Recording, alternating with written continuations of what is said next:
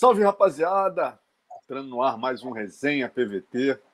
Hoje a gente recebe um cara que pô, fez história, aí, o primeiro brasileiro a ganhar um cinturão do Bellator e o, e o lutador mais novo a vencer aí, conquistar um título do Bellator. Ele que foi bicampeão da divisão dele, campeão do GP.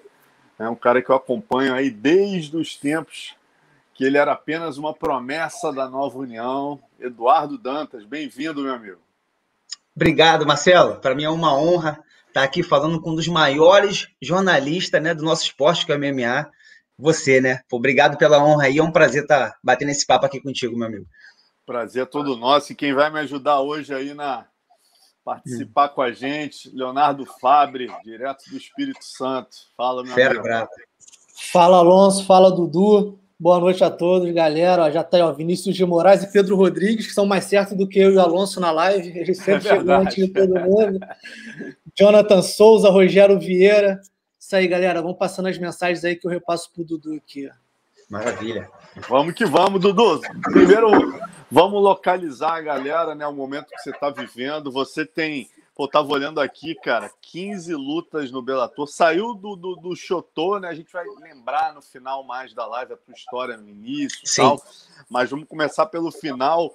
Quer dizer, você tem 15 lutas no Bellator, 9 anos de casa, bicampeão da categoria, campeão do GP.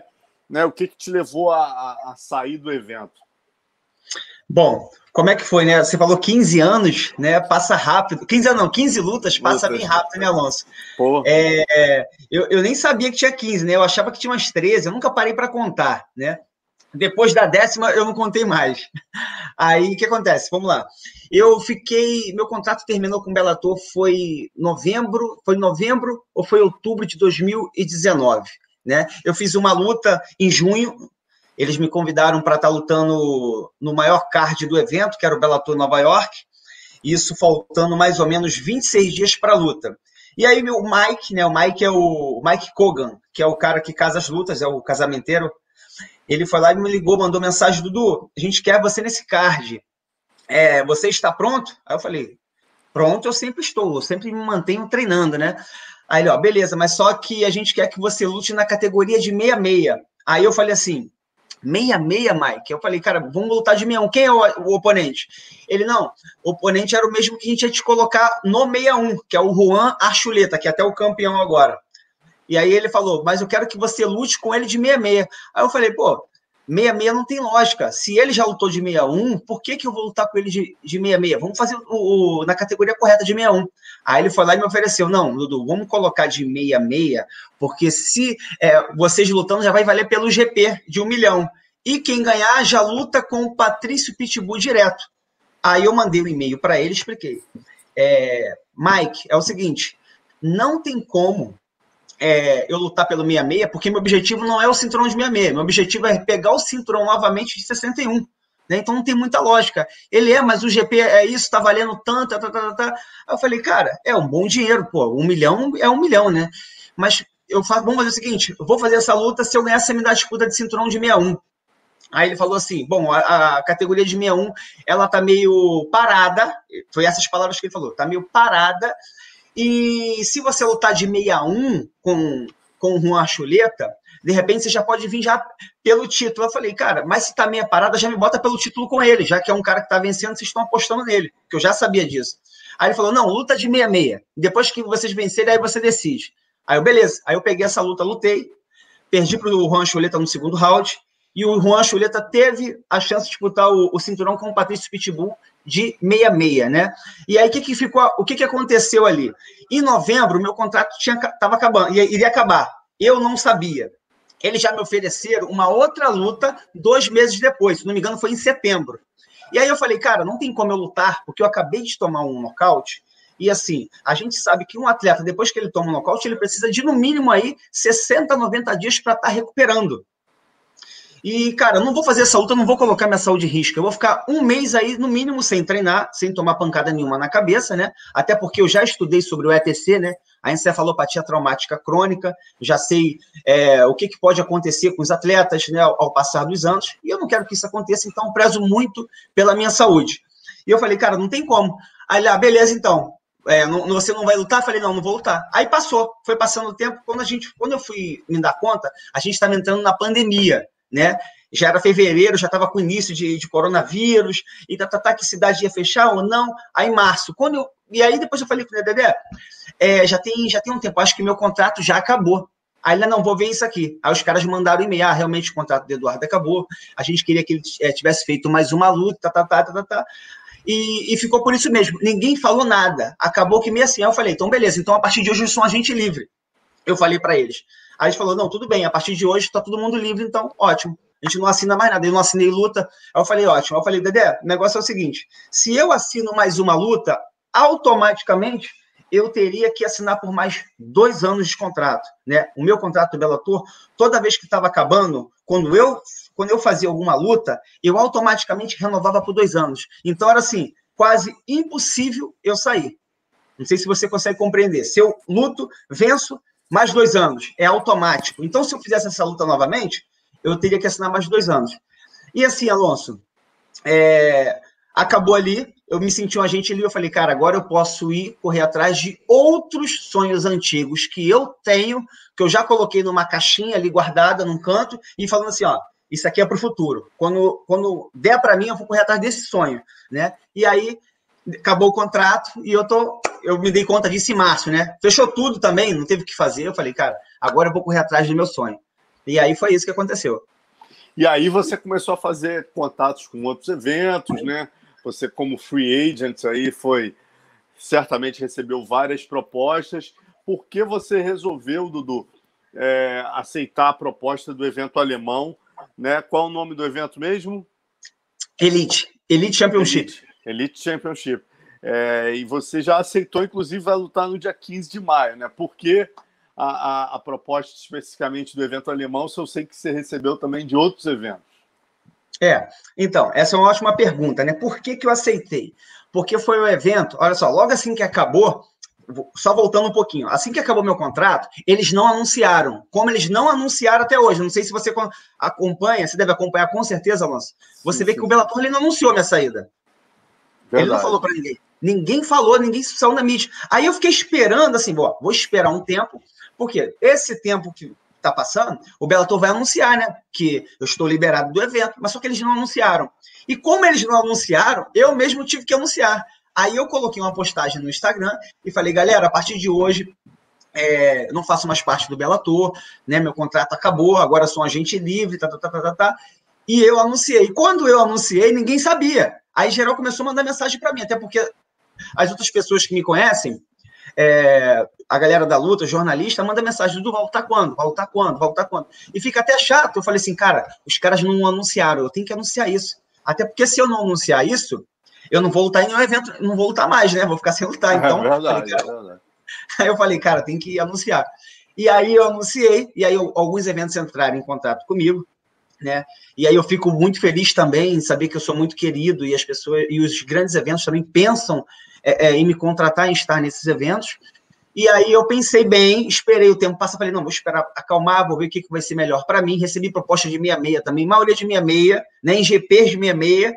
Aí eu falei, cara, se eu lutar de meia-meia, eu vou ter que fazer um trabalho de no mínimo seis meses. Estamos numa pandemia, parou com tudo já, não tem como mais. Então, só lá para frente. E assim, eu, eu peso 72 quilos normal, né? Normal eu tenho 72. Eu sempre mantenho uma boa alimentação, eu sempre me mantenho treinando, então eu não tenho problema com peso. Eu perco 10 quilos assim em uma semana, uma semana e meia. Fácil, por quê? Porque eu me alimento muito bem. Eu venho me alimentando sempre muito bem. E aí eu falei, cara, eu não vou voltar de meia meia porque eu vou ter que fazer um trabalho, vou ter que tomar muito produto para crescer. Eu sou alto para a categoria, eu sei disso, mas assim, não vale a pena meia meia. Eu acho que eu tenho muita coisa ainda, muita muita lenha para queimar no 61, né? Então vou atrás do meu sonho no 61. E aí, eu treinando com um amigo meu na academia, o Rony Marques, né? É, tá no PFL agora, o Rony, tá no PFL, não, tá no Bellator, saiu, tá no Bellator. É, aí ele mandou, Dudu, cara, tem um evento bom aí de um amigo meu, do Ivan e tal, é, ele já perguntou para você algumas vezes, tu tá fechando com alguém, já fechou contato com alguém? Eu falei, não. Aí ele, pô, então, ele é um cara que queria que lutasse, ele vai fazer um, vai fazer dois eventos, vai fazer um em maio, dia 15, e um dia 16, se eu não me engano, em junho. né? O Barão vai lutar, vai lutar uma galera, lá tem uma galera de brasileiro também, que eles vão anunciar também, não posso falar, mas que vai estar lutando nesse evento. Aí eu falei, ah, legal, mas como é que é o contrato? Aí agora a gente entra nessa tua pergunta que você me fez. Né? Por que, que eu assinei com a Elite? Aí, Dudu, o contrato do cara é bem simples. Você vai assinar três lutas, mas ele vai deixar você aberto para fechar com grandes eventos. Aí eu falei, tem certeza, Rony? Aí, não, o cara deu a palavra dele e vai botar no contrato. Eu falei, então ótimo, então manda, manda, manda uma mensagem para ele que eu falo com ele. Aí ele mandou mensagem pro cara, o cara entrou em contato comigo, o cara foi bem claro, Dudu, a gente, vou te mandar esse contrato, né? São três lutas, mas assim, tem uma cláusula, você pode quebrar qualquer momento para estar tá fechando com grandes eventos. Aí eu falei, é tudo que eu queria. Então vamos embora. Aí vamos fechar a bolsa agora. Aí acertamos, fechamos a bolsa e, e, decidimos agora, dia 15. Por quê? Porque eu já venho treinando já desde, desde dezembro de 2019 né, Alonso? Depois que eu tive, depois da minha luta, logo dois, três meses depois eu voltei a treinar e eu ajudei o Júnior pro camp dele contra o Marlon Moraes, que ele desceu de para 61. Lembra? Ele Sim, de meia, lutou com o Marlon Moraes e logo depois ele foi fazendo luta depois com o Petriano, a pandemia em março. Eu também, a gente fechou um camp ali de quatro pessoas, né? e treinamos todos juntos para essa luta com disputa de cinturão de 61, para essa luta do Marlon Velho. Então a gente está treinando muito junto. Então, assim, eu estou sempre me mantendo treinando, sempre procurando sempre evoluir. E aí eu falei, cara, bota maio, já tá, já tá, já tá, falta um mês e um mês e 20 dias, coloca aí dia 15 que eu tô pronto. Eu já tô mais que pronto. Se colocar semana que vem, eu tô pronto, é só bater o peso. Aí ele, não, beleza, tu quer lutar de quanto? 65? 61? Eu falei, não, esquece 65, esquece 63, irmão. É 61, é 61 e 800 ou 61 e 300, que é o peso do cinturão. É isso aí que eu vou ser campeão. Pode botar, que é a, categoria, que é a minha categoria que eu vou dominar. Pode colocar. É, esse é o peso. Ele, não, se tu quiser, tu pode botar 62, 63, porque a gente sabe que tem dificuldade de perder peso, então lá tem como a gente negociar. Eu falei, não, não tem problema. Bota 61 e 800 e vambora. Então o evento me deu essas duas, é, essas duas credibilidade, essas duas chances muito boas. Que uma era o quê? Não precisar assinar contrato por muito tempo, né? Ficar preso ao evento. E eu posso sair para lutar grandes eventos, que é meu objetivo. Entendeu, Alonso? Inclusive, eu recebi uma outra proposta, Alonso, que era de 24 meses. Né? Na verdade, era 30. Aí eu tentei negociar, né? um evento muito bom. Tentei negociar, falei, cara, vamos colocar é, 16 meses. 16 meses. Aí eu falei, cara, 16 meses é o máximo, né? Aí ele, não, vamos fazer 5 lutas, 24 meses é o máximo que a gente consegue. Eu falei, então tá bom. A bolsa muito boa, sabe? A bolsa muito boa, dólar alto pra caramba, assim, cara, maravilhoso. Eu falei, cara, mas não, não dá. Não dá. Meu objetivo não é ficar muito preso em muitos eventos. Meu objetivo é um só, entendeu? É ser o melhor na categoria 61. Então é lá que eu vou, custe que custar, eu vou buscar o meu objetivo, entendeu? Agora, independente de bolsa ou não, de dinheiro, não importa. Eu sei que meu caminho é lá, é lá que eu quero ir, é lá que eu vou, é lá que eu vou buscar. E aí eu falei, não, não tem como fechar 24 meses, é muito tempo. São mais dois anos. Dois anos preso, eu ficaria no Bellator, entendeu? Exatamente. E a galera já está aqui, né, Léo? Falando exatamente disso, né? Por Dudu pertence ao UFC, tinha que estar lá. Dudu, porra, tem condições de, de enfrentar os melhores do UFC. É, você sabe disso, né, Dudu? Léo, pode, se tiver algum Não, complemento pode, pode. aí. É, que ele falou que ele quer ser o melhor 61 do mundo, independentemente da organização. Hoje, no, no peso pena, no 66, muita gente. Vou botar, vou botar um parênteses aí. Eu tenho que ir na melhor organização, porque para eu ser o número um, é. ser considerado o número um, isso para mim, né? Eu tenho que estar no melhor evento. Né? E qual é o melhor evento? É o UFC, é lá que eu vou, é lá que eu quero ir, é lá que eu vou pegar o cinturão. Então, meu objetivo é esse, eu estou muito claro, né? eu tenho muita clareza no meu objetivo. É lá que eu vou, custe o que custar. E eu não vou só para ser um lutador do evento, eu vou para estar nas cabeças, para ser campeão entendeu? Então não tem, não tem mais para onde correr, ah, sabe? Tem mais. É, quero citar o uhum. exemplo do Patrício, né? Que muita gente aponta ele como o melhor 66 do mundo, mesmo não estando no UFC. Né? É, Isso... Até engato essa pergunta do Léo aí, essa afirmação do Léo, você como lutador do Bellator, hoje em dia o Bellator está cada dia com um nível melhor, né? Desde a tua desde a tua fase, o pessoal já de olho, caramba, será que o Bellator é melhor do que o UFC e tal? E muita gente hoje considera o Patrício Pitbull o melhor peso-pena do mundo. O que, que você acha? o que eu acho? Eu acho que o Patrício Pena, que o Patrício Pitbull é o melhor peso pena do mundo. Sim, mas o que eu acho é o que eu acho. Agora, o que o mundo acha não é isso. Por quê?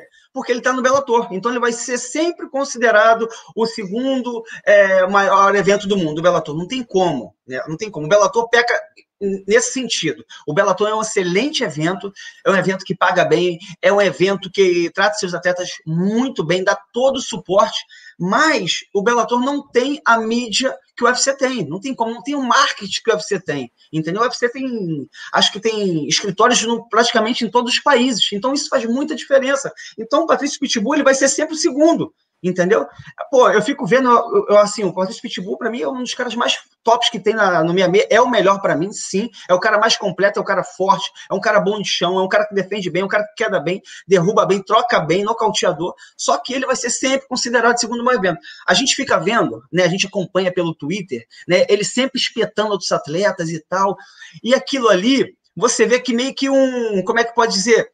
Um desespero assim, caramba, eu tenho que aparecer, eu tenho que falar isso, eu tenho que falar aquilo, eu tenho que falar aquilo, sabe? Só que ele não precisa disso. Para mim ele é o melhor, mas ele tem que se provar. Para lutar contra os melhores, ele tem que estar no melhor do mundo. Não, não tem, não tem para onde correr. Entendeu? Na minha concepção, Dudu, o que, que tu acha? Patrícia é o melhor, sem, sem sombra de dúvidas. Não tem. Você vê o Chandler, né? Pode, pode, pode é, antes de chegar no Chandler, que eu vou te perguntar também desse. Mas eu queria te perguntar, cara, óbvio, né? Você tem o Dedé, que é um cara, porra, o Aldo, teu irmão aí, teu parceiro de treino, que é um cara que, pô, já foi campeão do UFC, tem uma excelente entrada no evento. Né? Você tem o Dedé, que, poxa, tem com certeza pô, o telefone vermelho do Mickey Maynard, o Dedé tem. E você, por si só, é o que o Dedé falou né, na live comigo aqui, a última live que a gente fez, ele falou, pô, Alonso, se o Dudu não merece estar no UFC, quem merece? Foi palavras do teu mestre, que, que qualquer um tem que concordar com isso, né, cara? O cara campeão do GP do Bellator e bicampeão do peso galo, como é que você não está no UFC? O que, que você acha que está faltando para você chegar lá? Você acha que tem muitos brasileiros, que eu estou olhando aqui no top 15, a gente tem no quinto José Aldo, sexto Marlon, oitavo Pedro Munhoz, décimo Rafael Assunção, é, você tem o Raoni Barcelos certamente chegando aí no top 15 rapidamente, você acha que isso pode ser um fator do evento, que hoje em dia tem poucos cinturões com os americanos, muitos com brasileiros? Você acha que isso pode ser um fator do pessoal falar, calma aí, cara, tem muito brasileiro duro aqui. Dudu, segura mais um tempinho?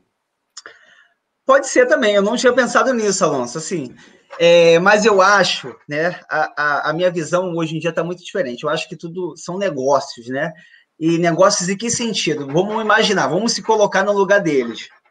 Imagina só, vai entrar um garoto né, no, na categoria peso galo, um cara que já tem experiência, um cara que, que tem nocaute, que tem finalizações, tem cinturões, é de um evento concorrente e tá vindo de derrota. Aí esse garoto entra lá, começa a fazer barulho e chega logo nas cabeças. O que acontece? Começa a ter uma meio que batendo cabeça, caramba, o cara do Bellator, que não sei o quê, é igual o Chandler. O é, Chandler entrou lá, saiu... Essa você parece que tá narrando o Chandler para mim o cara que vinha de derrota para o Pitbull, deram já a chance dele disputar o cinturão com uma vitória, pô. É, qual a diferença de você pro Chandler? É o fato dele ser americano? É, só se foi isso, né? Porque você é, também, também, tem isso, né? Porra. Também tem, tem, isso. Tem isso. O Chandler é um cara também é, é um All América também. Ele é um All América. E assim, eu não sei se ele saiu de Bellator com derrota. Ele saiu com derrota, Alonso? Eu não lembro. Não, não, ele saiu com vitória, é verdade. Ele então, tinha, ele saiu com vitória. É, então, é, com eu saí com derrota. Então, isso é ruim, entendeu? Por quê? O Xander, eu não sei como é que ele conseguiu sair do Bellator, porque ele está mais tempo no Bellator do que eu. Acho que o Xander entrou no Bellator em 2008, eu entrei em 2011. Né? Então, o Xander praticamente nasceu no Bellator. Né?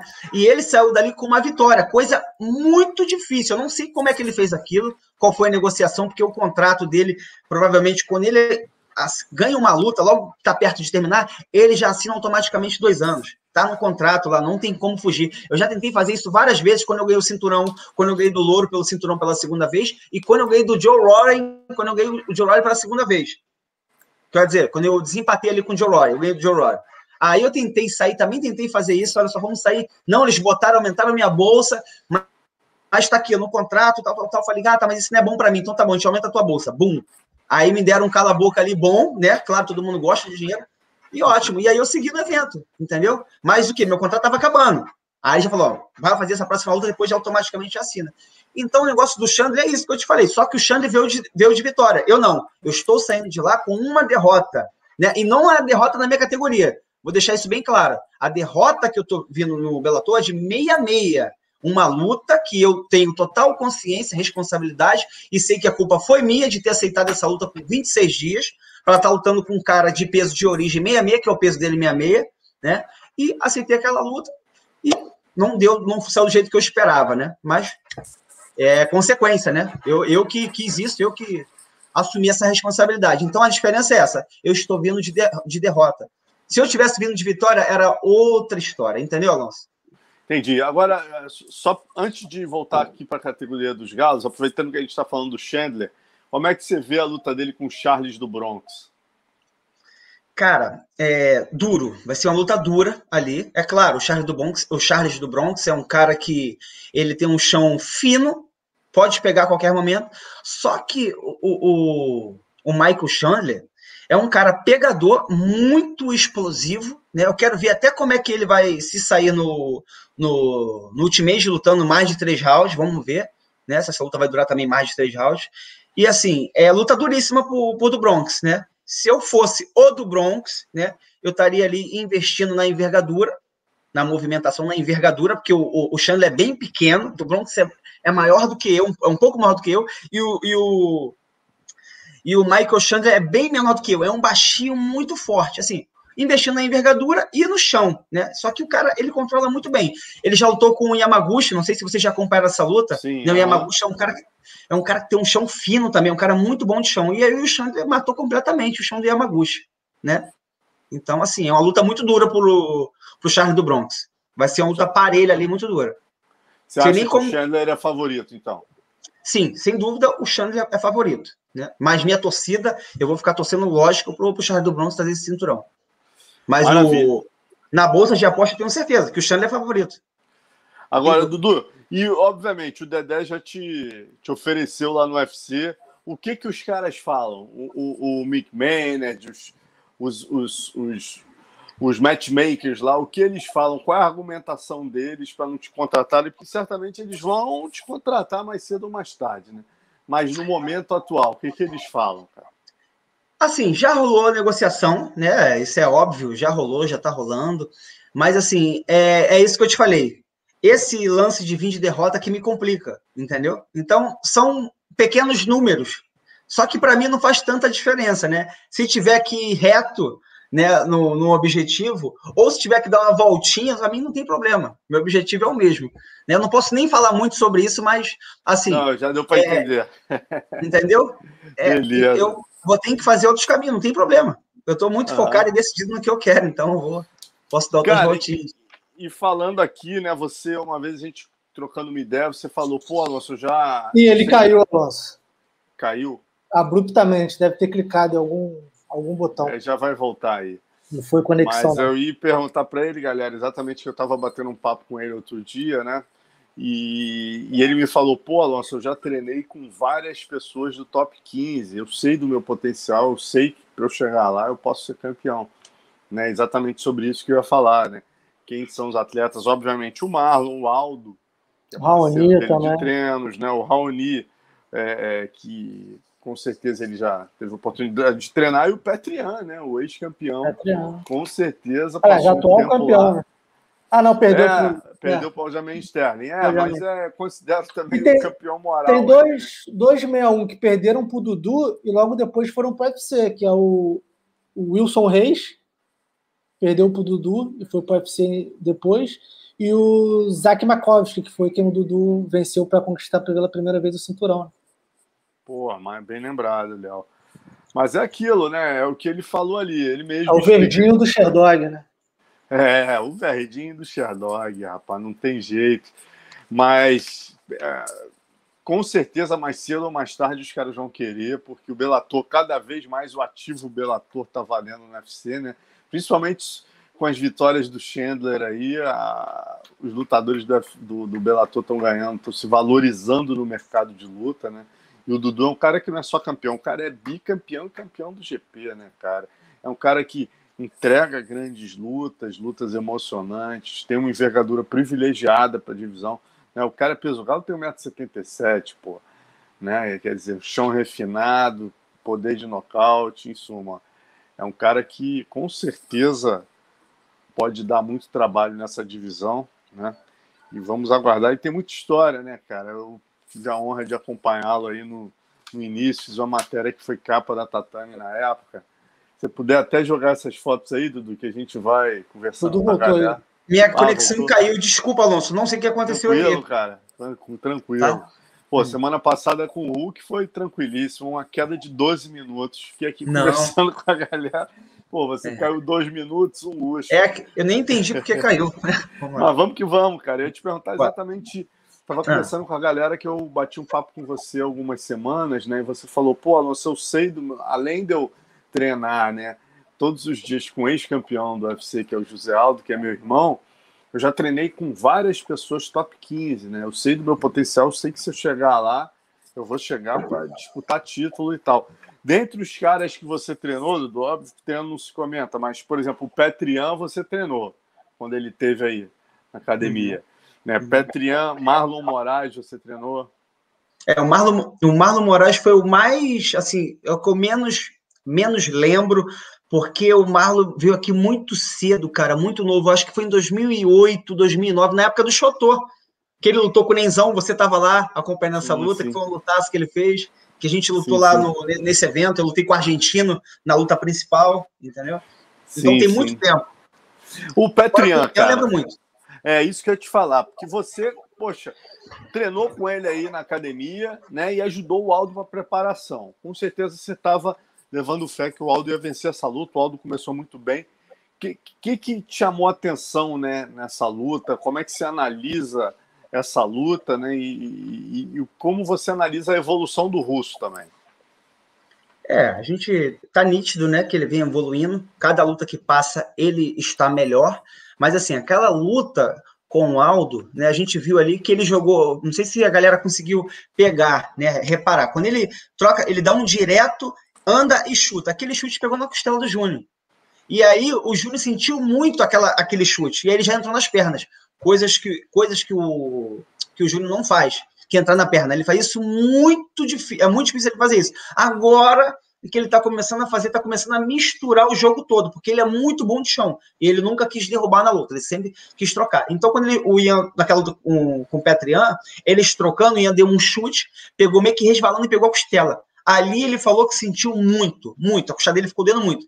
E foi à toa que ele entrou nas pernas. Ele entrou nas pernas, Ian de, defendeu e começou a bater ali em cima, né? Quase terminou aquela luta no primeiro round. Então, quem acompanhou conseguiu ver que ele quase foi nocauteado no primeiro round. Mas depois voltou, né?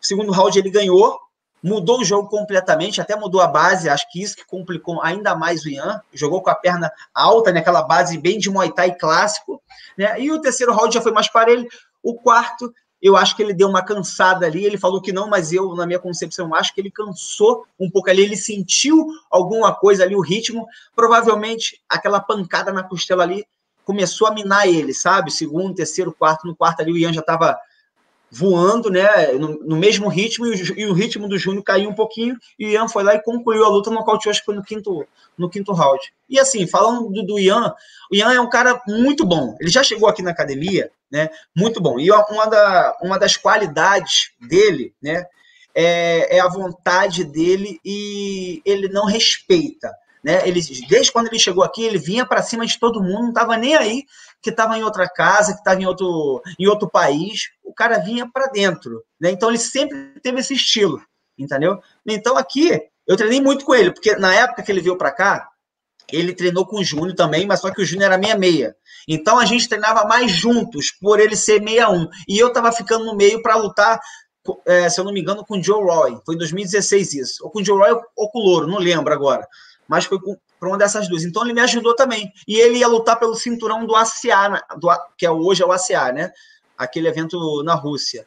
Então a gente treinou bastante juntos. E assim, a qualidade dele, assim, o ponto forte do Ian é, é essa, é ser destemido. Ele vai para cima, entendeu? Se fecha ali. É um cara técnico, é um cara que é bom em pé, mas não é um cara, não é um cara mágico. Ah, meu irmão, esse cara aqui se der. Não, não é um cara mágico. Você viu na luta com o Stanley, né? Teve várias brechas ali, ele não aproveitou. O Stanley parecia um louco para cima dele, jogando o cotovelo, embolando tudo, complicou ele. Mas assim, é um cara duro, é um cara duro. É um cara que você não pode bobear e não pode esperar que um cara daquele vá cansar. Um cara que tem muito gás também. Bacana. Você considera que hoje, né? Ali, quem é o maior risco para ele ali nos top 5, cara? Né? Tem o Corey Sanhagen, o Rob Fonte, o Cody Garbrandt. Essa divisão tá, pô, tá, tá sinistra, né, cara? Tá no talvez o melhor momento. Seria muito bom te ver lá também. Pô, você aí, o, o próprio Raoni entrando no top 15 ia virar, meu irmão, o carnaval brasileiro ali. Porque, pô, tem o Rafael Assunção, Pedro Munhoz, Marlon, Zé Aldo né? O Raoni e você, pô, realmente. E ainda tem nessa divisão, a gente tem o Petrian, Corey Sanhagen, Rob Fonte, Cody Garbrandt, Frank Edgar, Dominique Cruz, cara, Jimmy Rivera. Quer dizer, tem muita gente boa, né? Não, ainda tem o, o campeão, fala... né? Ainda tem um e campeão. É, exatamente, o Aljamain Sterling, né, cara? Que, que venceu ali, mas tá, vai fazer cirurgia. Se você pudesse escolher, Dudu, entrando no UFC, né? Pode dar até dois nomes. Dois caras que você acha que você poderia entregar um lutaço e encantar e mostrar que valeu a contratação.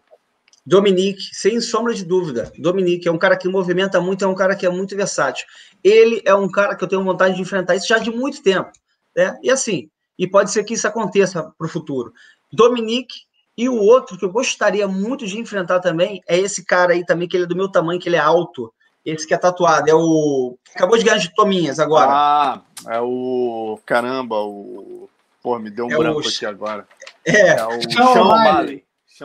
Sean Miley, esse daí, esse daí, eu acho que tem tudo para ser o lutasse, porque ele é um cara que joga na distância, né? Um cara que vem ali encurtando, é um cara que é pegador, gosta de vir para cima. Então, ele e o Dominique são dois caras assim que eu acho que seria um lutaço, que teria tudo, daria tudo para ser a luta da noite, entendeu?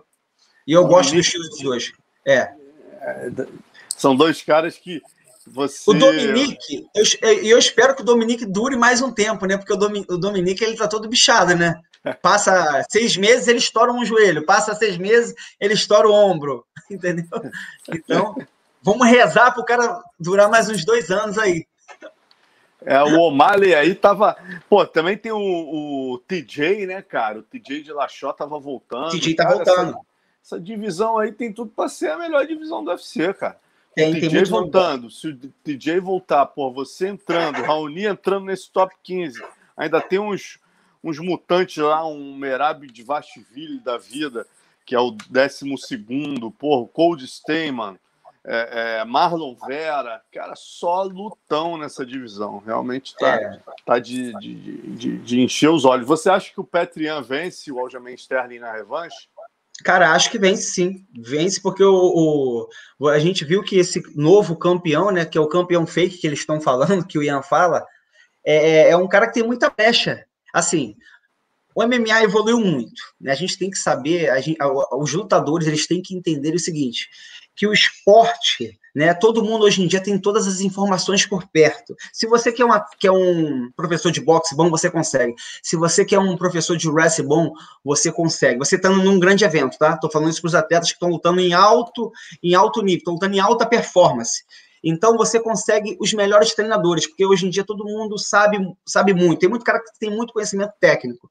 Então, o que faz a diferença hoje em dia do atleta é a mente dele na minha concepção, tá? Eu acho que o cara é, ele tem que ter uma, uma base muito boa, né? Ele tem que entrar no esporte tendo uma base muito boa. Esse pessoal sempre me pergunta, cara, o que, que o, o lutador de MMA tem que ter para ele ser muito bom, para ele entrar nos top? Ele tem que ter uma base uma base, seja jiu-jitsu, seja o wrestling, né, que para mim são uma das principais, jiu-jitsu e wrestling, né? O boxe eu nem acho tanto principal, porque o boxe depois que o cara entra do, o cara começa na parte em pé, é muito bom na parte em pé, e ele cai, ele vai para o chão, ele fica praticamente cego. Então, o cara para aprender jiu-jitsu demora muito mais para o cara para aprender boxe.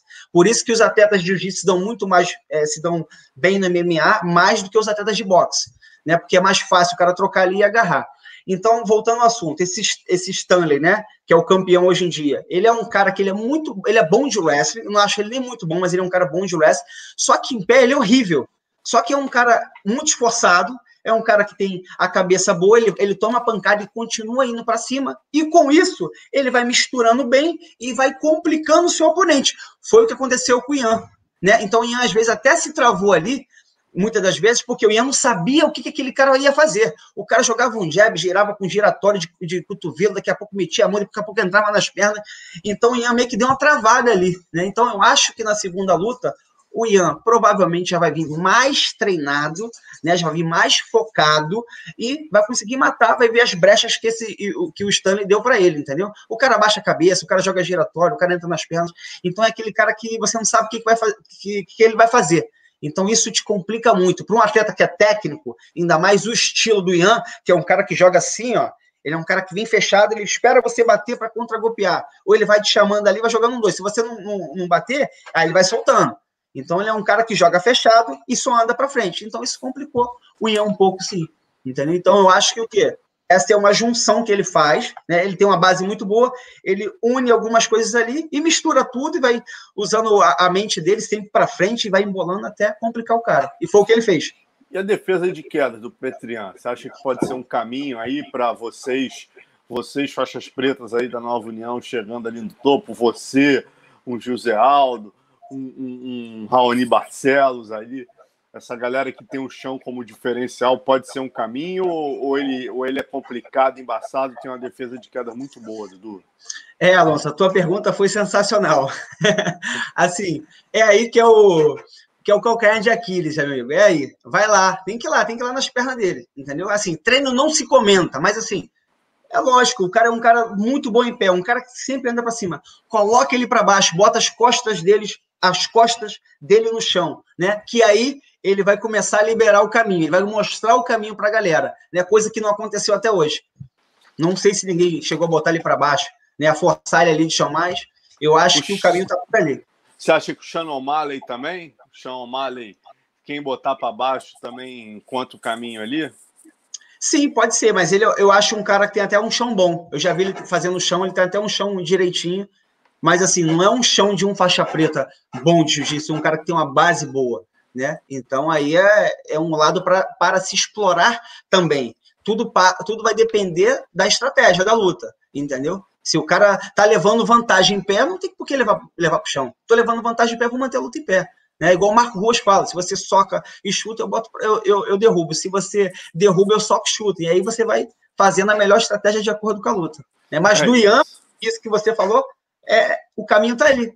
É um cara que é muito duro, vem para cima o tempo todo, você vai bater, vai movimentar. Chegou uma hora ali, bota para baixo, vê como é que ele vai se sentir. Ele vai abrir, vai abrir alguma coisa, vai dar as costas. Cara, olha aqui, ó, a galera tá lembrando aqui, né, que eu falei rapidamente sobre o TJ, né? O Dudu Gomes está, o Dudu Gomes não, o Vinícius Zanetti está lembrando aqui, né? Eu acabei não complementando a informação que a luta caiu, né? O TJ teve um corte muito profundo no supercílio, mostrou, botou fotos nas mídias sociais, né?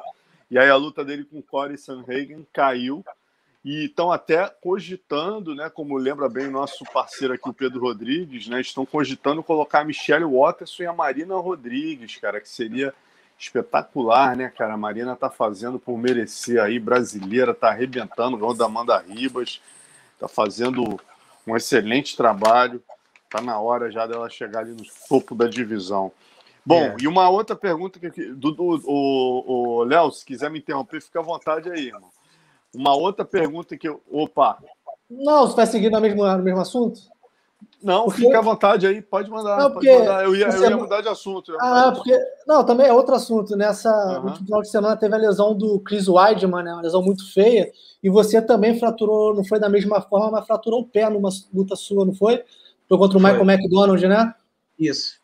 E você eu... voltou sete, sete, meses depois, você já voltou a lutar até com vitória. Foi. Saber como é que foi é, sua recuperação? A recuperação é assim, a, a minha lesão é, foi um pouco complicada, cara, por causa do, dos ligamentos. Né? Eu, quando caí, eu caí por cima do tornozelo, então rompi todos os ligamentos da perna. E, além disso, eu quebrei a fíbula, né? E aí, por causa disso, eu tive que operar, tive que costurar todos os ligamentos de novo. A minha sorte é que eu peguei um bom médico aqui, né, que foi o doutor Daniel Ramalo, que me operou muito bem, né, e 30 dias depois eu já estava com o pé no chão. Então, isso eu tive muita sorte. Mas, assim, é, voltando, falando lance de lesão, esse lance de lesão, cara, é, é complicado quando envolve ligamento. Quando é só osso, é mais fácil, né? Porque o osso, por exemplo, eu botei um, na, na fíbula eu botei um, uma placa né, de titânio e coloquei sete parafusos. Então, isso foi tranquilo. O negócio é mais os ligamentos, voltar os movimentos do, do, pé novamente, que eu tive que costurar. Mas, assim, foi uma fase bem complicada, porque quando você torce o pé daquele jeito, quebra o pé, a primeira coisa que passa na mente do atleta é o quê?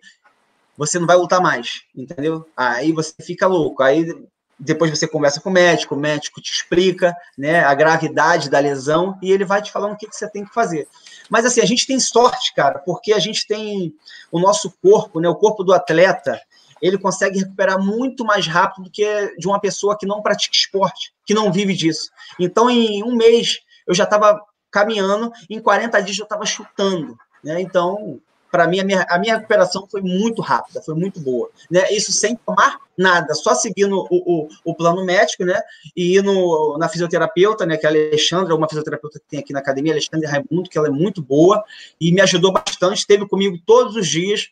Eu fui para fisioterapia todo dia, eu estava lá de manhãzinha na academia fazendo fisioterapia e minha recuperação foi muito boa, né? Mas a lesão foi bem grave. Agora, essa lesão do Chris Weidman, ela, ela quase foi fratura exposta, né? Eu nem vi. Quando aconteceu aquilo, eu parei de ver, porque aquilo ali chega a me, me dar uma dor no coração só de lembrar daquilo. Eu falei, cara, que situação, cara. Desejo isso nem pro meu pior inimigo. Mas a gente já viu nas redes sociais que ele já foi operado, que o médico já falou que é uma lesão que vai recuperar rápido, né? Porque é, é só osso, já colocou pino, já colocou placa. Então a gente espera aí que esteja uma boa recuperação. Mas isso não desejo para ninguém, isso é horrível. Cara, é, falando um pouquinho da Nova União, né? Você é um dos caras, você, o Aldo, né? Muita gente fala, ah, pô, tem importante treinar lá fora, buscar novos ares. E você, o Aldo, o Marlon, né? A galera, a galera persevera, continua com o Dedé. Vocês têm uma estrutura excelente, né? Vocês têm porra, um dos melhores treinadores do mundo. Fala um pouquinho disso, Dudu. Dá para ser campeão mundial? Por que você acha que dá para ser campeão mundial treinando no Brasil? Então, vamos lá. Por que, que dá para ser campeão mundial? Eu vou dar um exemplo, né? Vamos voltar aí mais ou menos uns 13 anos atrás.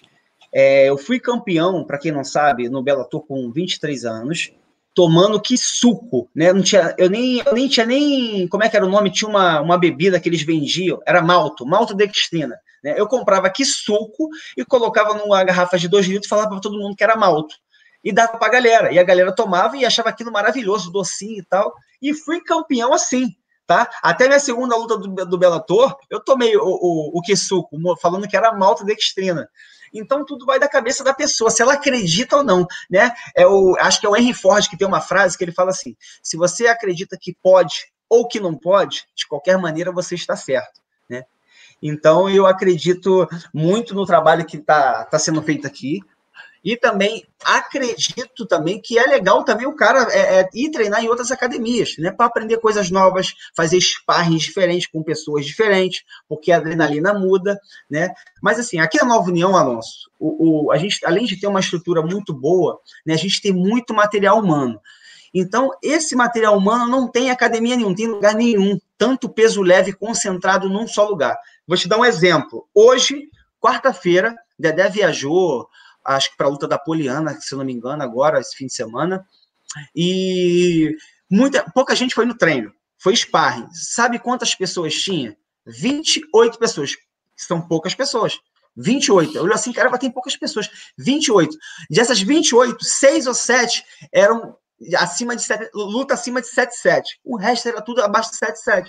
Então a gente tem muito material humano aqui na Nova União. A gente tem muito treino, tem muito espaço, tem um CT que o Dedé montou que é gigantesco, né? Tem diversos treinadores. Então, assim, se o cara quer ser campeão, só depende dele. É só ele acreditar, buscar os treinos que tem que ser feitos, né? E fazer o que tem que ser feito, sentar, sentar ali, planejar, né? Eu acredito muito no planejamento, a pessoa tem que planejar, criar um ritual ali, uma rotina, seguir o plano e, e, lutando, né? Lutando porque tem que colocar em prática aquilo que ele treinou, porque o cara que treina, treina, treina, não luta, ele evolui bem menos. Então, coloca em prática e vai para cima. Aqui tem tudo. Aqui tem treinador bom de wrestling, né? Que é o Daniel Pirata. Tem treinador bom de boxe, que é o Giovanni Diniz, que é um cara muito bom, é um boxeador profissional, né? Tem treinador de kickbox, que é o Rafael Vinícius. Inclusive, o treino do Rafael Vinícius é duro pra caramba. Quando o cara vai puxar o treino, Alonso, né? Esse, o treino é 5 horas da tarde, segunda e sexta. Meu irmão, não passa de 10 cabeça. Não passa. Por quê? Porque o nego não gosta, às vezes, a pessoa não gosta de treino duro.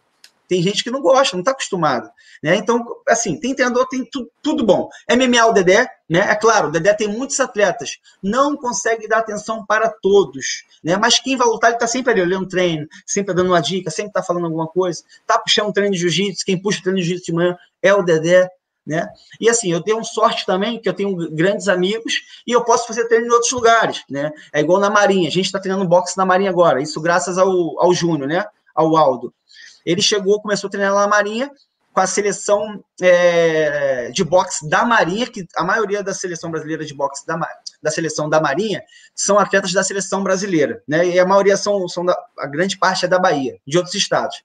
E aí ele me chamou, pô, doutor, indo lá, vambora, não o que. Falei, pô, cara, vou amarradão, vambora. Comecei aí, pô, outro treino, é um treinaço. Então, assim, eu tenho esse privilégio hoje em dia, porque eu já estou nesse sistema, né, já há muito tempo.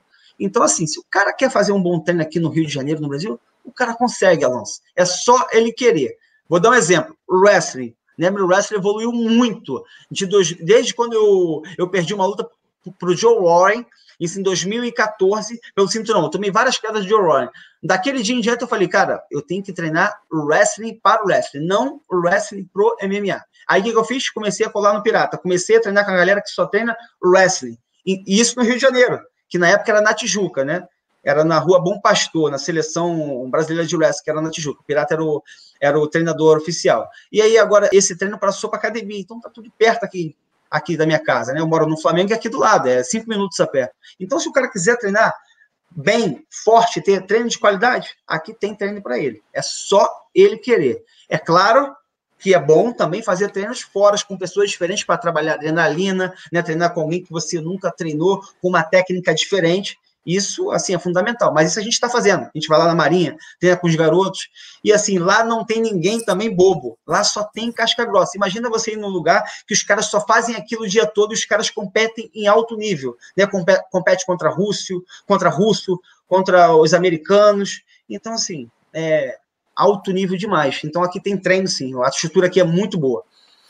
Muito legal, e é legal a gente lembrar, né, cara, que o Rafael dos Anjos saiu dos Estados Unidos, de Los Angeles, da meca mundial do MMA, né, Las Vegas e Los Angeles ali, para treinar na Nova União, né? Quer dizer, não existe talvez nenhum lugar no mundo que tenha tantos pesos leves de qualidade como a Nova União, dito pelo próprio Rafael dos Anjos, né? Aliás, você chegou a treinar com ele aí, aproveitou também a, a presença do homem aí? Eu encontrei com ele poucas vezes, né, na academia, mas na época que ele estava treinando, eu não lembro agora o que eu estava fazendo, mas eu, não, eu só estava treinando em outro horário, né? Ele estava fazendo sparring e quando eu ia lá, ele já estava acabando.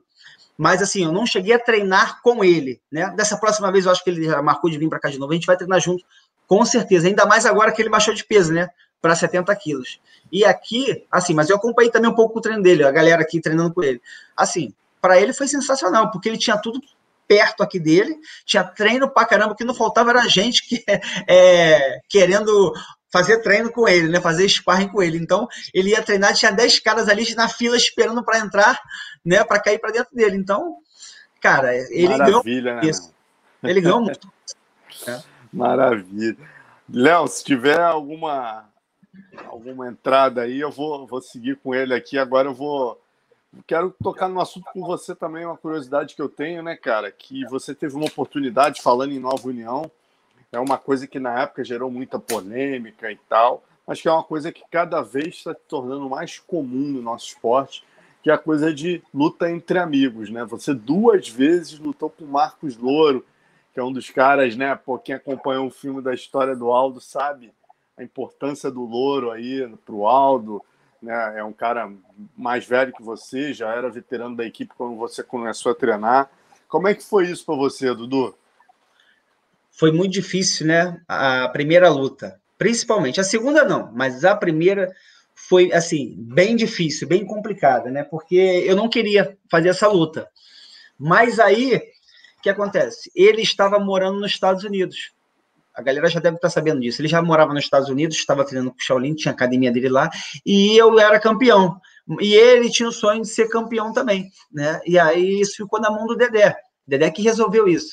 Aí Dedé falou, cara, Não tem como eu eu deixar o cara com o cinturão e cortar o sonho de outro, né? Então, vamos ter que lutar. Vamos fazer o seguinte, vamos chegar a um acordo de, de fazer de fazer essa luta e o campeão dá a bolsa de campeão para o cara que perder, né? Para o cara que perder a luta. Por quê? Porque o campeão já vai lutar novamente em seguida e é, isso é exclusivo, hein, Alonso? Que eu estou falando aqui. Isso eu nunca falei não é, porque já tem tempo, então, então acho que vale a pena, não tem problema falar. Já tem muito tempo, já resolveu, isso já não vai acontecer mais mesmo, entendeu? Tá todo mundo agora é, é, tranquilo, já a gente já se fala, não tem mais problema nenhum. Aí, seguinte, a DEFA chegou, o acordo falou o seguinte, ó, o campeão vai dar a bolsa de campeão pro cara que perder, porque o cara que perder vai ficar mais tempo sem lutar, e o cara que ganhar vai ficar com o cinturão, já vai lutar de novo por uma bolsa muito maior, certo? Aí eu falei, por mim tudo bem, beleza. Aí, aí ele foi lá, foi falar com o Louro. Ah, o Louro não quis. O Louro, não, não. Quem ganhar leva tudo. Aí ele me falou isso. Aí falou, não, quem ganhar leva tudo. Aí eu, caralho, meu irmão. Fudeu, né? Aí, quando ele falou isso, passou uns dias, eu pensando, né? Isso na semana da luta, eu falei, caralho, irmão, o negócio é sério. Né? Mas assim, você não acredita ainda, né? Eu falei, cara, o negócio é sério. O cara falar isso, então ele vai vir sério, pô, o negócio é sério, vai acontecer mesmo. Aí, beleza. Quem ganhasse leva tudo, tudo bem. Por mim, não, por mim, eu preferia, bom, quem, quem, quem tivesse ganho daria a bolsa de, de vencedor pro cara, e assim ficaria mais legal. Aí, beleza, passou o tempo, Chegou na semana da luta, eu fiquei pensando muito nisso, aí cumprimentei ele e tal, falei. Só que tem um carinho muito grande, porque eu gosto muito dele, assim, do Louro, porque eu, eu cheguei na academia. Ah, com... é. essa foto que eu ia pedir pro Léo botar, cara. Você é? tá sorrindo, mas ele parece que ele tá meio puto, assim, né? Tá meio sério, né? É porque ele perdeu, ele, ele perdia muito peso também, entendeu? ele devia estar tá mal pra caramba. E nesse dia, Alonso, a pesagem foi meia-noite, foi por isso que ele tá assim. A pesagem foi meia-noite e um. A gente teve menos de 24 horas para recuperar o peso. Foi por isso que ele também tá muito mal. Eu fiquei mal, mas ele ficou, acho que, mais mal do que eu ainda. Uhum. Né? Porque a comissão atlética nesse dia ela não admitia o cara tem que bater o peso num dia e lutar no outro, tinha que bater o peso no dia e lutar no mesmo dia. Aí o que, que o Balator fez? Beleza, vamos botar a pesagem meia-noite de um, entendeu? Muito boa jogada. Aí beleza. Aí chegou isso na luta, cumprimentei ele e tal, aquele clima meio estranho, né? E eu tenho, como eu falei para você, eu tenho um carinho muito grande com ele, porque eu cheguei na academia com 15 anos. Cheguei lá no DD Nova União com 15 anos. O Louro já estava lá. E o Louro sempre foi um cara muito acolhedor, né? principalmente dos mais humildes. Então, eu sempre tive amizade com o Louro. O Louro sempre me ensinava as coisas, me ensinava posições, falava o que tinha que fazer e tal. E eu, olhando o Louro, o Louro é como se fosse o mestre. É um cara faixa preta, cara que eu respeito muito e, cara, eu não, eu não me via lutando com ele. Né? Aí, beleza. Chegou na semana da luta, para bater no peso e tal, recuperando. Começou a luta. Né? Quando começou a luta, come quem, quem, viu a luta, né? Tem a luta no YouTube, quem, quem, não, quem não assistiu, até aconselho a assistir. A gente tá trocando porrada ali, do nada ele me dá um cruzado, né? Que meio que eu vou com a mão no chão ali, meio que balanço. Aí quando eu boto a mão no rosto, eu olho assim, caramba, tá sangrando. Aí, aí ali que eu entro na luta. Né? Aí eu olho assim, caramba, é sério, tá sangrando, é sério, agora o negócio é, ah, não, é sério, então tá bom. Ali eu entrei na luta, aí acabou o round. Quando acabou o round, ele vai me cumprimentar, eu nem cumprimento. Por quê? Porque eu já tô puto. Aí ali eu andei na luta. Aí foi o segundo round, aí eu ganhei dele. Mas só que depois que eu ganho, eu vejo ele no chão, aí eu fico muito mal. Porque quando ele caiu no chão, o sangue começou a espirrar pelo nariz, porque ele bateu a cabeça no chão, né? E aí eu fui conferir aquele foi automático. Eu fui conferir a instinto do lutador. O cara caiu, o cara vai lá conferir, é instinto. Quando eu olhei para ele depois, assim, falei, caralho, derrubei o louro. E agora? Fudeu, putz, e ele mal ali, aquela cena, eu não esperava. Aí eu fiquei muito mal, comecei a chorar, passou um filme na minha cabeça, cara, eu me senti mal, né? Parecia que eu era um traidor ali, de tá fazendo aquilo ali com ele, tá lutando com ele e tal. E fiquei muito mal, mas ao mesmo tempo também eu fiquei feliz que ele tava com o meu cinturão. E aí acabou a luta, depois a gente foi, foi pro, pro vestiário, eu fui lá conversar com ele, entendeu? Falei com ele muito rápido, não falei muito bem com ele, porque teve alguns problemas lá em relação com, com ele, não tem nada a ver comigo, mas falei com ele ali rápido e depois seguir. Aí a segunda já foi totalmente diferente. A segunda não tinha mais sentimento, entendeu? Mas foi muito difícil. Foi uma luta psicológica essa. Eu só entrei na luta depois do cruzado. E, e, e, depois da segunda, vocês já chegaram a se encontrar? É porque vocês são pessoas muito importantes dentro da equipe, né, cara?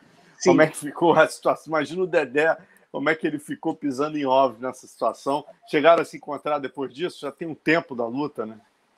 Então, já a gente, já, a gente depois se encontrou em Nova York, né, algumas vezes, e a gente se falou e tal, né, mas assim, aquele, aquele clima um pouco diferente ainda, porque ele está no mesmo evento do que eu, está na mesma categoria, né, eu entendo também que ele tem um sonho, né, de conquistar o cinturão e tal, mas, assim, nos falamos, nos respeitamos muito, né? Mas a segunda foi muito mais tranquila, conforme eu te falei. Por quê?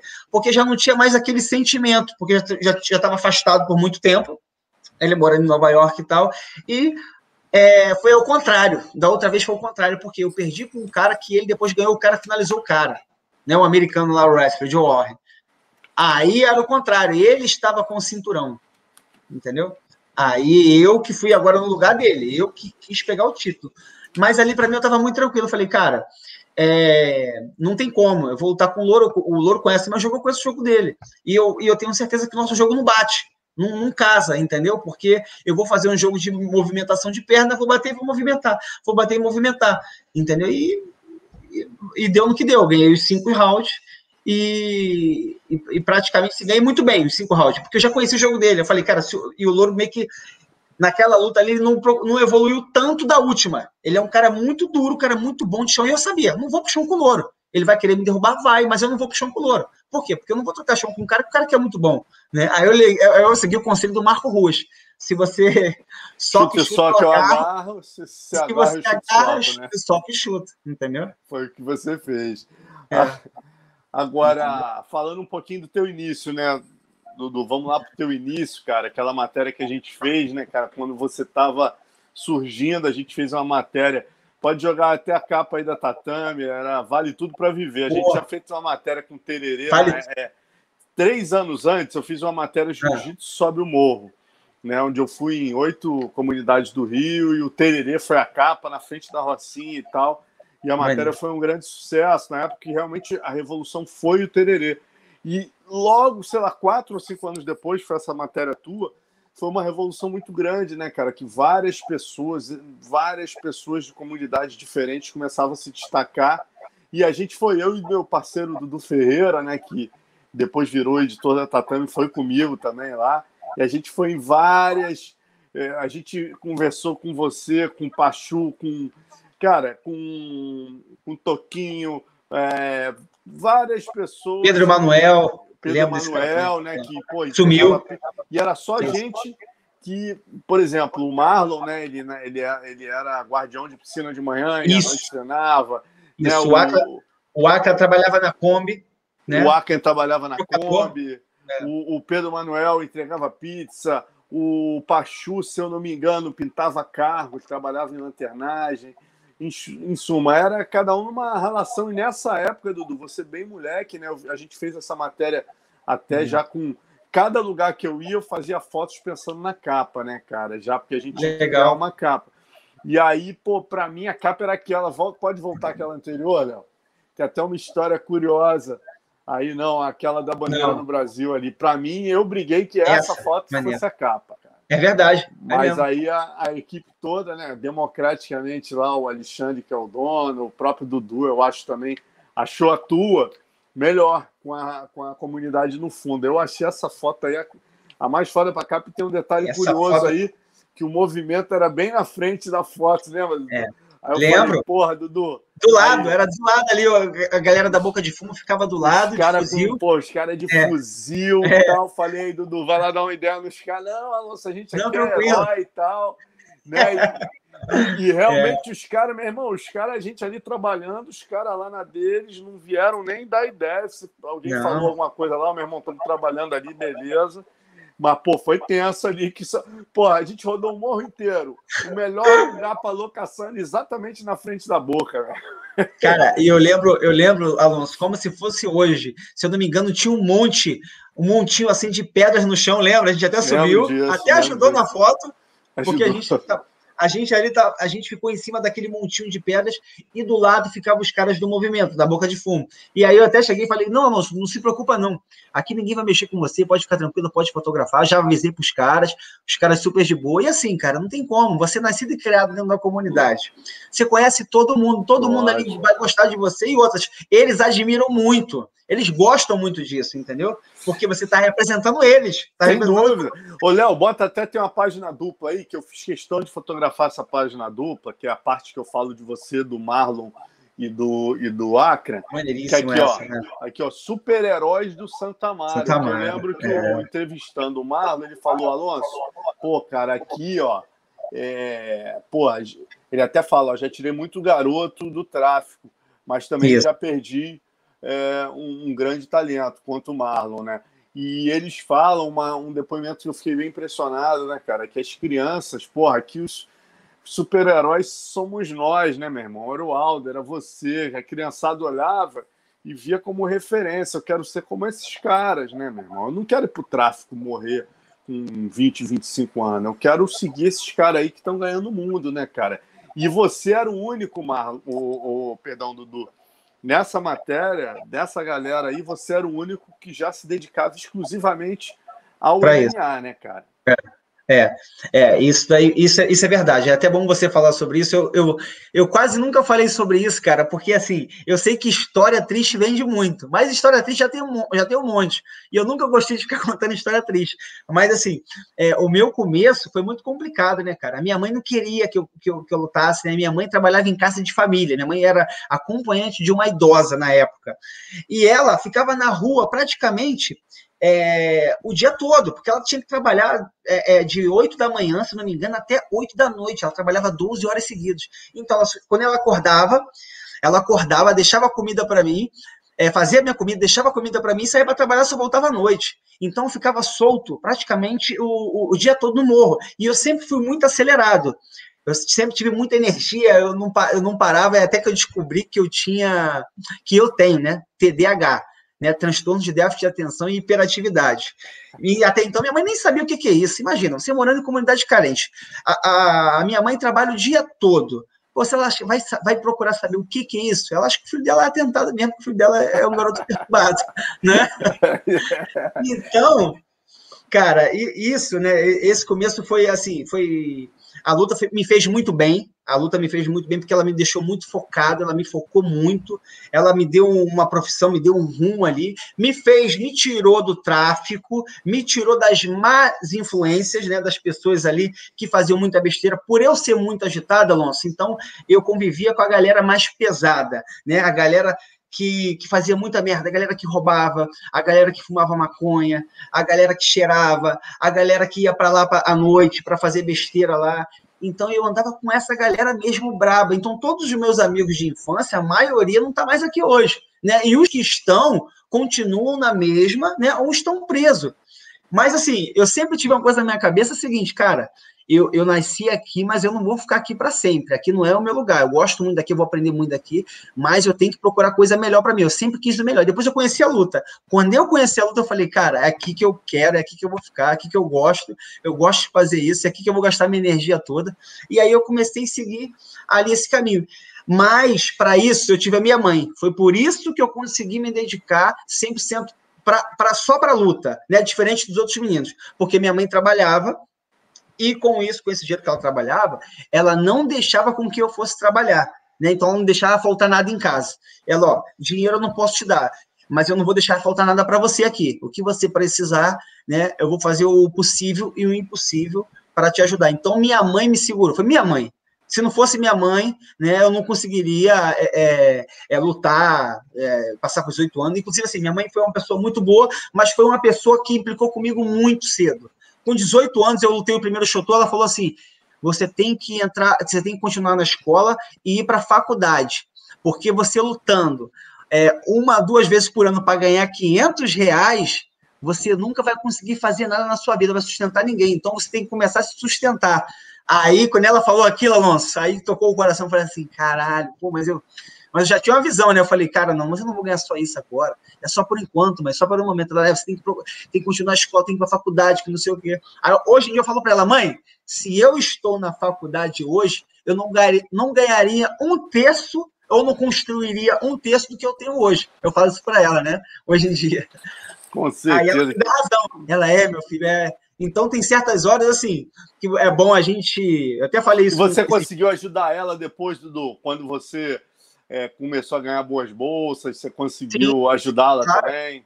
Sim, ó, teve, vou, vou chegar nessa parte aí. É, e aí eu, eu, eu até estava até falando para um seguidor esses dias, ele mandou mensagem para mim, ele falou que tem um tio dele que é, não apoia ele, porque fala que o sonho dele é muito grande. Eu falei, cara, tem certos momentos que você tem que ser surdo para alguns familiares, porque senão, se você escutar os familiares, em certos momentos você vai ficar preso, você vai, vai é, essa é a visão dele, você tem que ter a tua visão. Né? E eu sempre tive isso desde moleque, falei, cara, minha visão é essa.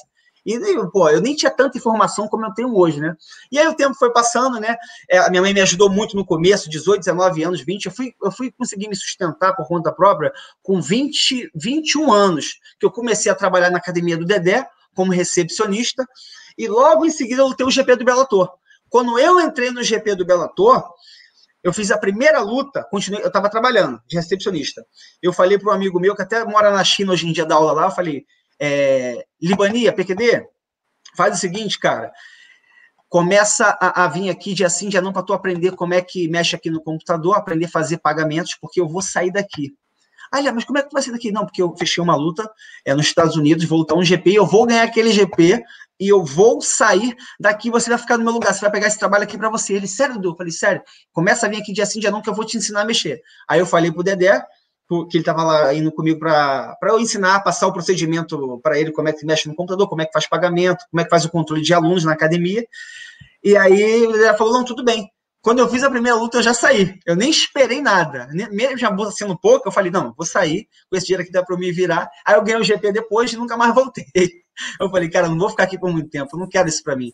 Eu quero a luta e vou chegar onde eu quero, onde que eu falei que vou chegar, eu vou chegar lá. E aí depois eu comecei, aí eu ganhei o GP, aí depois eu fui campeão, né?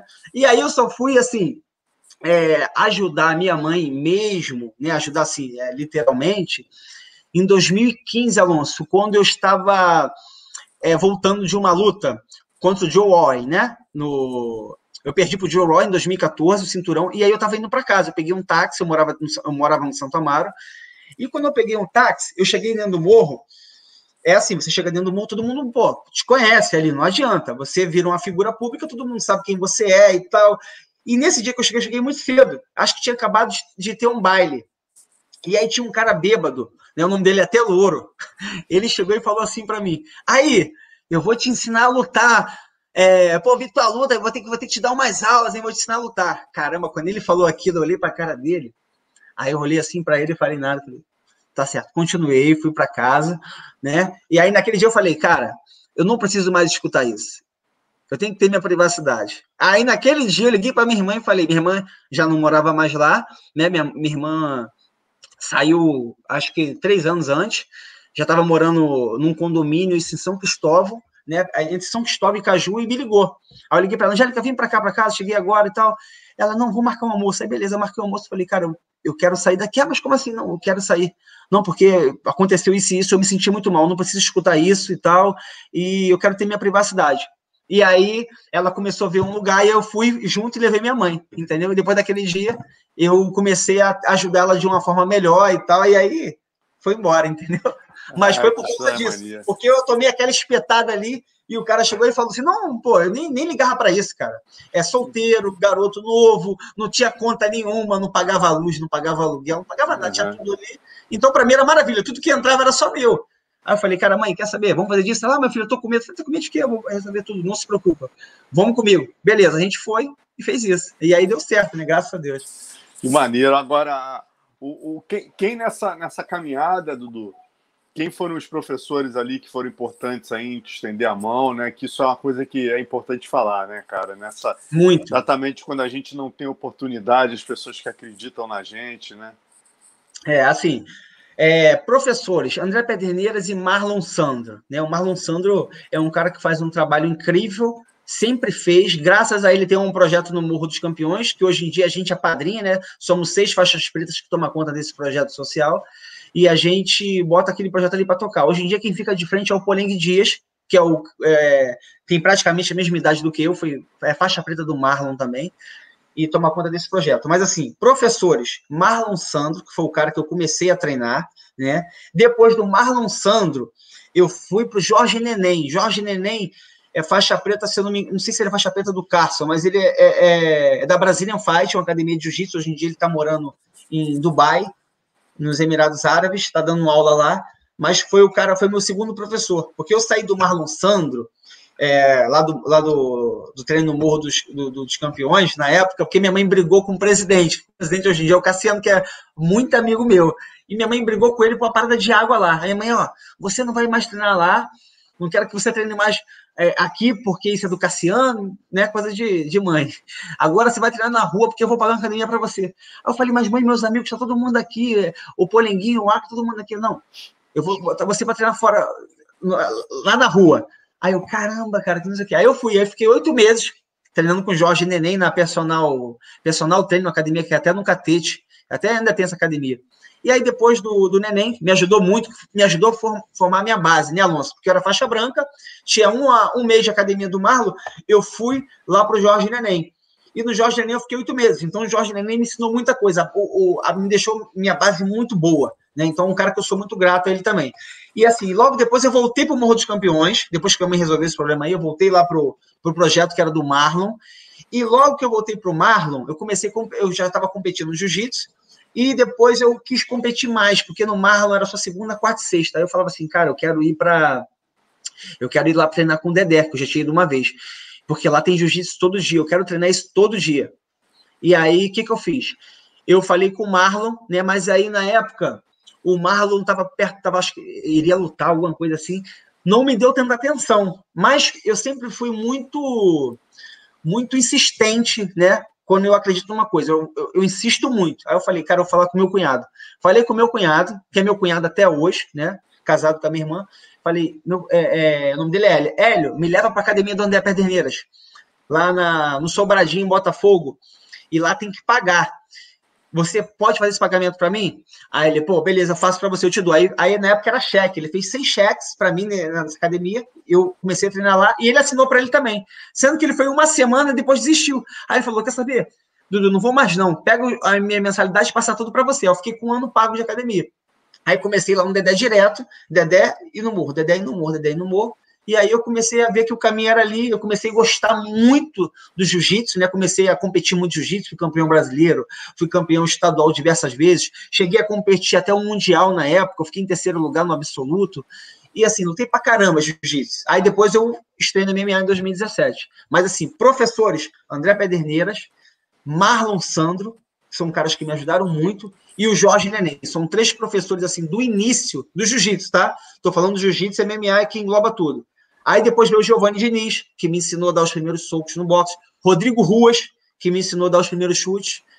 Rodrigo Ruas foi lutador também, lutou MMA. Rodrigo, pô. Entendeu? O evento que ele lutou lá, no, lá em Rome, em Atlanta. Ele, Babalu, Isso. Minotauro e Pelé. Casca grossa, muito bruto. Aquele ali é sinistro, Alonso. Eu vi ele batendo em muita gente na academia, muito. E é Sabe que isso muito... né, cara? A, a, ah. escola de vocês tem uma relação direta com a escola do Ruas Vale Tudo, né? Essa parceria do Dedé foi importante para você, para o Aldo, para o Louro, para o Marlon, né? Para todo mundo cresceu com a influência do chão do Dedé e do chute só que eu agarro do, do agarro e chute shot do, do, do, Marco Ruas, né, cara, e do Pedro Riso. Exatamente, porque o Marco Ruas saiu na época, né? Ele foi para os Estados Unidos, eu não sei, eu não lembro muito nessa época, mas ele não estava mais presente na academia. Mas quem ficou foi o sobrinho dele, que foi o Rodrigo. E o Rodrigo começou a dar aula para o Júnior, né, para o Aldo. Então, eu via o Rodrigo treinando com o Júnior. E eu via o, o Rodrigo bater muito no Júnior. O Rodrigo batia muito no Aldo, mas muito, muito. E assim, o Aldo treinava, já treinava é, é, é, Muay Thai com o Rodrigo, e eu só treinava Jiu-Jitsu. Eu só ficava vendo, entendeu? E o Júnior, na época, morava na academia. E eu só via, eu era muito moleque, eu tinha o quê? 15, eu tinha 14 para 15 anos ali. Caramba. E eu só ficava vendo. o, o, o Júnior é um pouco mais velho que eu, mas eu ficava vendo o Júnior treinando, caramba, os caras são bicho, aquele magrinho aguenta porrada pra caramba. E o Rodrigo batia muito nele. Quem diria, né? O cara que Quem aguenta diria? porrada virou, virou campeão do UFC, é. né, meu irmão? É, virou, virou o cara aí que você vê que tá 13 anos aí lutando em alta performance, cara. É, eu acho que não tem lutador que tá lutando tanto tempo em alta performance, né? Eu digo alta, Alonso, assim, no sentido de você estar tá competindo no maior evento com os grandes nomes nas cabeças. Isso é muito difícil. Exato, exato. Né? É a maneira. É um... Outro nome que você falou aí, que eu gosto sempre de ressaltar, é o Marlon Sando, cara, que é um tremendo Isso. campeão. Teve lá os problemas dele, mas eu vejo muito essa cultura do cancelamento, né? As pessoas simplesmente reduzem a história de uma pessoa, a pessoa cometeu um erro e simplesmente ela tem que ser limada da sociedade. A gente tem que contar, né, Dudu? Eu acho que a gente tem que, para avaliar um ser humano, a gente tem que contabilizar toda a história dele, né, cara? O Marlon pode ter os erros dele, mas é um cara que, olha aí, ó, você, quantos no Morro do Santo Amaro esse cara, né? Olha aí, ó, quantas pessoas ele ajudou a tirar do tráfico, a dar uma vida melhor, né? Então, um cara que tem muito mais acertos do que erros. Se ele tem o erro dele, que pague lá pelo erro dele, mas eu sou contra esses cancelamentos excessivos. Não né? existe né? isso. Desde colegas jornalistas. Pô, o cara fala oi no Instagram, morra, porra, prendam. Cara, para com isso, meu irmão. Nem sabe a história, né, irmão? É, a justiça tá aí para é, é esse tipo de coisa. Eu acho que quem está de fora, a gente tem que aprender a história das pessoas, entendeu? E respeitar a justiça. A gente não tem que promover o linchamento nem o cancelamento de ninguém. Isso é baixo. Eu que acompanho o Marlon, estou dizendo que passando a mão na cabeça pelos erros dele, mas também não posso deixar de reconhecer o que esse cara fez de bom. Porra, conquistou títulos sem Goku, Japão, conquistou títulos, é um tremendo campeão, mais um cara que venceu por intermédio da luta, entendeu? E muito pouco, acho... muito pouco valorizado, né, Alonso? O Marlon é um cara que tem uma história, que tem um conhecimento assim absurdo, mas é muito pouco valorizado, porque a galera aponta muito o dedo para ele, só vê Marlon Sandro com, com essas notícias, as notícias que tiveram deles aí que não foram legais, e o pessoal só aponta e só olha aquilo, mas não vê o que, que ele fez, o bem que ele fez para a sociedade, o bem que ele fez para a comunidade, porque se não fosse o Marlon, conforme você falou, vou dar um exemplo. Se fosse o Marlon, eu mesmo não teria conhecido o jiu-jitsu porque eu conheci o jiu-jitsu por causa do Polenguinho, que o Polenguinho me levou para treinar com o Marlon. Então, se o Marlon não implanta um projeto social, isso, isso, também, assim, a gente tem que ver a importância do Marlon dentro da sociedade e, assim, a importância de um projeto social, o, o quanta diferença ele não faz. Olha só, se o Marlon não começa aquele projeto, nem eu, nem Poleng, nem, nem Acra, né, nem os outros demais né, da luta, que é Fernando, Júnior, Fabrício, uma galera toda que, que não é profissional, né? Mas assim, mudou completamente a vida de muita gente, deu profissão, deu profissões para muitas pessoas, né? Além de dar profissões, deu conhecimento, né? Deu assim, desde com um certo tempo da vida dele num projeto social, fez a diferença na vida de muita gente, livrou muita gente ali do caminho errado, livrou muita boa, gente ali do caminho que não era tão bom, né? E assim, deu profissão. Olha só que diferença que o Marlon não fez na vida das pessoas. Sem, sem contar, sem contar, Alonso, do resultado dele. O Marlon é campeão do Pancrase, o Marlon foi campeão do Sengoku, um dos maiores eventos do Japão, que é o Pancrase e o Sengoku. Né? O Marlon chegou em três ou duas finais de GP do Bellator, lutando contra os melhores do mundo. É um cara duríssimo, duríssimo. Você sem sabe dúvida, disso. Sem dúvida. E eu dou meus parabéns ao Pedro Riso, né, cara, por ter dado uma segunda chance, uma oportunidade, que eu acho que to... eu, eu volto a falar aqui, não estou passando pano ou dizendo que se o cara não errou, tem que pagar pelo erro dele. Eu só sou contra né, pessoas que ligam para o Pedro Riso por ter dado uma segunda chance para o cara e recriminem Pedro Riso. Né? Como Pedro Riso me falou, Alonso, aqui na minha, né, né no meu projeto social, quantas pessoas né, não vieram da vida torta, não fizeram coisas erradas? Se não tivessem pessoas como eu, ou como o próprio Marlon, que abrissem as portas e dessem uma segunda chance para as pessoas, cara, o que ia ser dessas pessoas? Iam cair no tráfico? Então, o que, que é, você vai fazer com o Marlon? Por causa do problema dele, você simplesmente vai virar as costas, vai tirar o cara da sociedade, do mundo da luta e falar, vá para o tráfico? Um cara que foi é. campeão mundial? Quer dizer, eu acho que parabéns ao Pedro Riso por ter dado essa segunda chance ao Marlon e tenho certeza que essa história vai ser passada limpo e, E é assim a gente termina, né, Dudu? Que você tem que pô, ir para a festa do teu amigo aí, pô, acabei me estendendo. Nada. Tá 8h30, já são 8h43. Poxa, não, mas foi muito bom aqui o nosso papo, Alonso. E assim, só complementando isso que você está falando, quando a gente aponta um dedo para uma pessoa, a gente tem quatro apontado para a gente, né? Então, a gente, antes de julgar qualquer pessoa, a gente tem que entender a história toda, a gente tem que ver os nossos defeitos, né? Ver nossos erros também, que ninguém ninguém aqui é santo. A gente está aqui nessa terra, meu camarada, a gente está aqui para aprender alguma coisa, né? E vamos olhar, né? É, é, é, colocar ali o título do cara, né? O que, que ele faz de bom, o que, que ele fez de bom, né? Não só jogar o cara pelo que ele fez de errado. Porque, igual você falou, se fosse assim, a gente excluiu um montão aí, milhares de CPF, né, cara? Vai fazer o quê? Vai Nossa. esquecer a pessoa? Não existe isso. Sem dúvida, entendeu? cara, sem então, dúvida. É... E, e, também entender a história, o, o a, a, realidade que você cresce também, né, Dudu? Sem, mais uma vez, volto a dizer, não é passar pano, mas é muito fácil para mim, de repente, que cresci numa, numa uma família ali com o pai e a mãe me tratando de uma maneira, não entender o cara que de repente não teve a mesma criação que eu. Não, mais uma vez, repito. Não passando a mão, sim. Passar a mão na cabeça, mas a gente simplesmente tem que entender as diferenças, cara, e, e acabar com essa cultura de cancelamento.